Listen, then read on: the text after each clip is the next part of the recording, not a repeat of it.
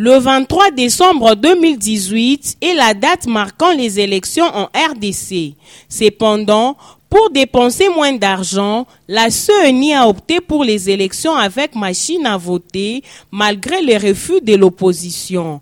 Pour une certaine opinion, accepter le vote avec machine, c'est accepter la tricherie. La machine à voter pour le pouvoir et la CENI est juste un instrument qui leur permettront la tricherie euh, parce que selon ce que nous écoutons, nous entendons, la machine à voter, certes, est simple, moins, moins coûteuse et rapide, mais il y a des codes ou certains éléments qui permettront une tricherie ou victoire d'avance au candidat de la majorité présidentielle. Par ailleurs, la majorité au pouvoir loue cette initiative. Selon elle, avec machine à voter, il y a gain de temps et moins de dépenses.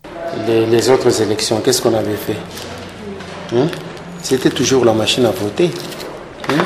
Il faut qu'on fasse toujours euh, avec l'ordinateur pour permettre à la CENI d'aller vite euh, en faisant des triages. C'est ça. Donc la machine à voter, elle est bien. Elle n'est pas corrompue. Rappelons qu'un mois et dix jours nous restent pour aller aux élections.